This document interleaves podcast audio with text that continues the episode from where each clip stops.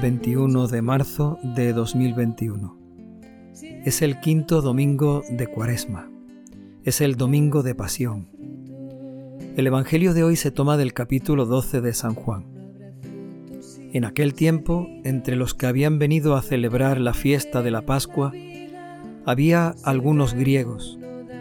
Estos se acercaron a Felipe, el de Besaida de Galilea, y le rogaban diciendo, Señor, quisiéramos ver a Jesús. Felipe fue a decírselo a Andrés y Andrés y Felipe fueron a decírselo a Jesús. Jesús les contestó, Ha llegado la hora de que sea glorificado el Hijo del Hombre. Os aseguro que si el grano de trigo no cae en tierra y muere, queda infecundo, pero si muere da mucho fruto. El que se ama a sí mismo se pierde, y el que se aborrece a sí mismo en este mundo se guardará para la vida eterna.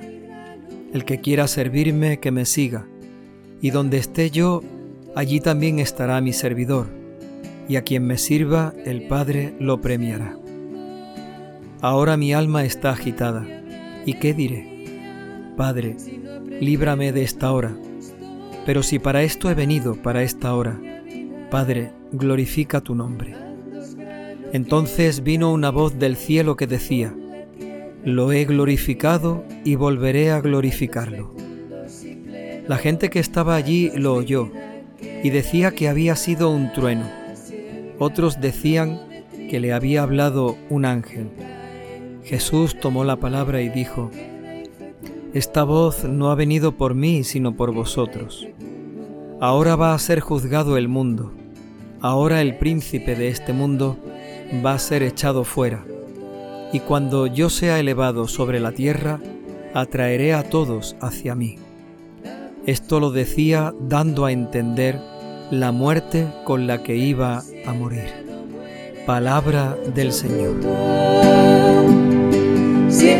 No muere, da mucho fruto.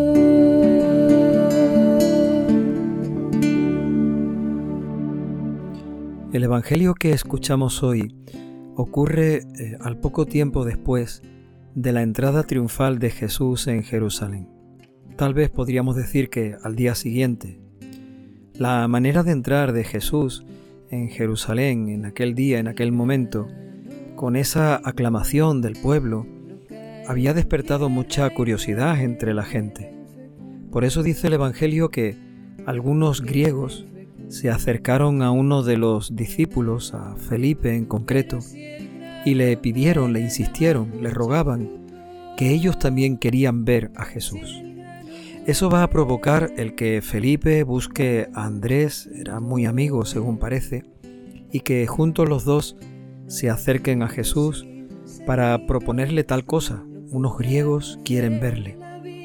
Todo eso va a provocar que Jesús tenga unas, unas palabras en las que Él abre su corazón y en las que nos muestre que verdaderamente está en un momento de sufrimiento. Pero volvamos a, a la actitud y al deseo de esos griegos, unos griegos que quieren ver a Jesús. Y esto nos hace a nosotros preguntarnos si también nosotros queremos verlo, si también nosotros queremos estar con Él, si también nosotros queremos conocerlo, si también queremos escuchar su palabra, si también queremos ver en el amplio sentido de la palabra, si también nosotros queremos ver a Jesús. Si el grano muere, da mucho fruto. No cambiaremos el mundo. Ese deseo de los griegos que quieren ver a Jesús hace que los discípulos se presenten ante Él y se lo digan, se lo manifiesten, se lo muestren. Tal vez esa es la reacción que también nosotros debemos de tener al conocer el deseo y la necesidad que tantos hermanos nuestros tienen de ver a Jesús.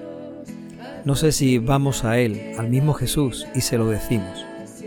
No sé si nos presentamos delante del Señor hablando demasiado de nosotros, de nuestras cosas, de nuestras necesidades, y se nos olvida exponerle al Señor la realidad de tanta gente que quiere verlo, tal vez lo que hicieron Andrés y Felipe nos está dando una pista de lo que nosotros también debemos de hacer. Cuando acudamos a Jesús, cuando nosotros vayamos a ver a Jesús, hablemosle también de todos esos hermanos nuestros que también quieren ver al Señor, que no se atreven a acercarse a Él directamente, pero que quieren o necesitan verlo también en sus propias vidas.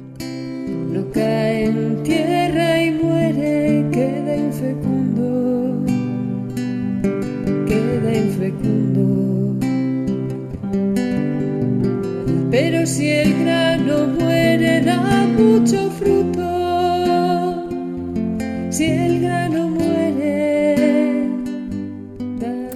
Pero esa petición, esa propuesta que hacen Felipe y Andrés al Señor, provoca una reacción distinta al deseo de encontrarse con aquellos que le buscan. Jesús abre su corazón y les explica a los discípulos que ha llegado su hora, ha llegado el momento en el que va a ser glorificado el Hijo del Hombre. Y utiliza Jesús una parábola, una comparación realmente. Compara su vida con el grano de trigo, el grano de trigo que tiene que caer en la tierra y tiene que morir para producir fruto. Jesús había utilizado muchas veces la comparación de el grano de trigo, sobre todo para hablar de su palabra o compararlo con su palabra. El grano de trigo es como la palabra que cae en la tierra buena y produce un fruto abundante. O el grano de trigo es como eh, la semilla que se siembra y que crece junto con la cizaña y que al final cuando llega el tiempo de la siega se separa lo bueno y lo malo. Hoy el Señor nos habla de que el grano de trigo es Él, o Él es como el grano de trigo, que cuando cae en la tierra produce un fruto abundante. ¿Por qué nos dice esto el Señor? Nos está hablando de Él, pero también nos está hablando de nosotros. A continuación viene la llamada y viene la invitación a seguirle. El que se ama a sí mismo se pierde. El que se aborrece a sí mismo se guardará para la vida eterna. Verdaderamente que Cristo está hablando de Él mismo. Está diciendo que no ha venido a ser servido, sino a entregar su vida por nosotros. No ha venido a amarse a sí mismo, ni a buscar nuestra gloria ni nuestro aplauso. Ha venido a entregarse a sí mismo, a aborrecerse, utiliza él esa palabra, es decir, no tener ningún aprecio por querer salvar su vida para poder entregarla totalmente y que seamos nosotros los que así nos salvemos. Y viene la invitación todavía con más claridad. El que quiera servirme, que me siga.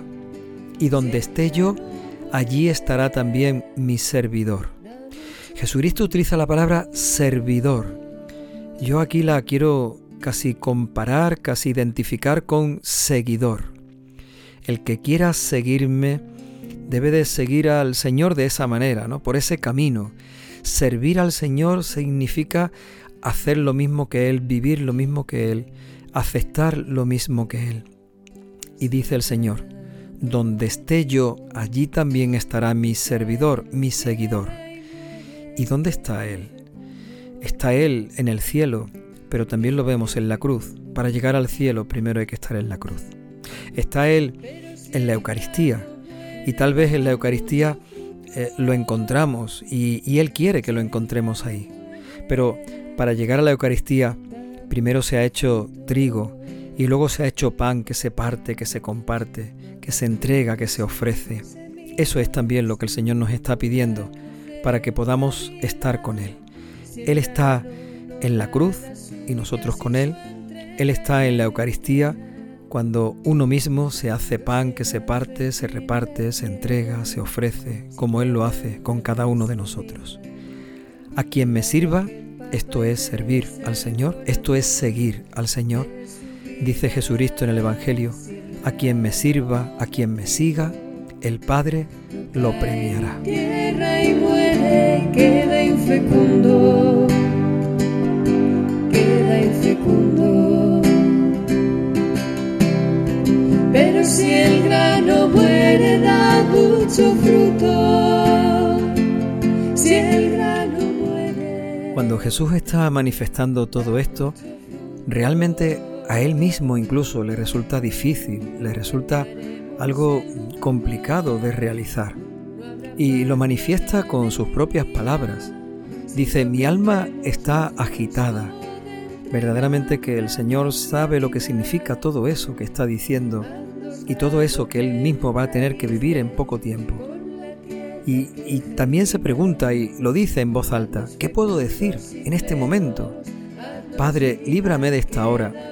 Podía pedirle a Dios que lo librara de ese momento tan amargo y de ese cáliz tan difícil de beber. Pero también asume la voluntad del Padre. Para esto he venido. Por eso, dice Jesús, Padre, glorifica tu nombre. Y en ese momento Dios le responde. Se escucha la voz de Dios desde el cielo diciendo, lo he glorificado y volveré a glorificarlo. La gente en ese momento piensa que ha sido un trueno o un ángel de Dios que ha hablado. Y Jesús dice, esta voz no ha venido por mí, sino por vosotros. ¿Qué significa eso? Que ha venido para que nosotros lo escuchemos. No ha hablado el Padre para que Jesús se sienta consolado en ese momento, sino para que nosotros comprendamos que lo que está diciendo es verdad. No, Jesús lo que realmente está diciéndonos es que cuando uno asume la cruz de esta manera, cuando uno vive el seguimiento de esta manera, y cuando uno se entrega en las manos del Padre de esta manera, como Él lo hace, entonces Dios te responde. Esa voz ha venido para que nosotros sepamos que Dios responde cuando uno se entrega, cuando uno se ofrece, cuando uno confía, cuando uno toma la cruz mirando al cielo y pidiéndole a Dios que lo que sale de nosotros es querer pedirle al mismo Dios que nos quite la cruz. Pero Dios nos responde cuando le pedimos que glorifique su nombre, es decir, que todo lo hagamos, el ofrecimiento que estemos haciendo, que todo lo hagamos para la gloria de Dios. Entonces Dios responde con su fuerza y su poder, actuando en nuestra pobreza, en nuestra sencillez, en nuestras pocas fuerzas, pero en nuestra gran confianza en su misericordia infinita. será fértil la tierra si no ablanda la semilla. El agua que empapa y besa el corazón de su vida,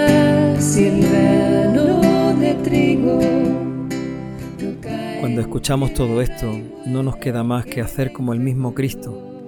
Todo esto es tan difícil que necesitamos la ayuda de Dios. Señor, danos tu Espíritu Santo, que nos ayude a comprender tu palabra, que nos ayude a vivir siempre en tu voluntad, que nos ayude a comprender que si el grano de trigo cae en la tierra y muere, produce un fruto abundante para la vida eterna. No habrá paz ni habrá alegría si no aprendemos lo justo de entregar la propia vida. Haznos grano que enraíce con la tierra que germina. Haznos fecundos y plenos, haznos vida que da vida. Si el grano de trigo no cae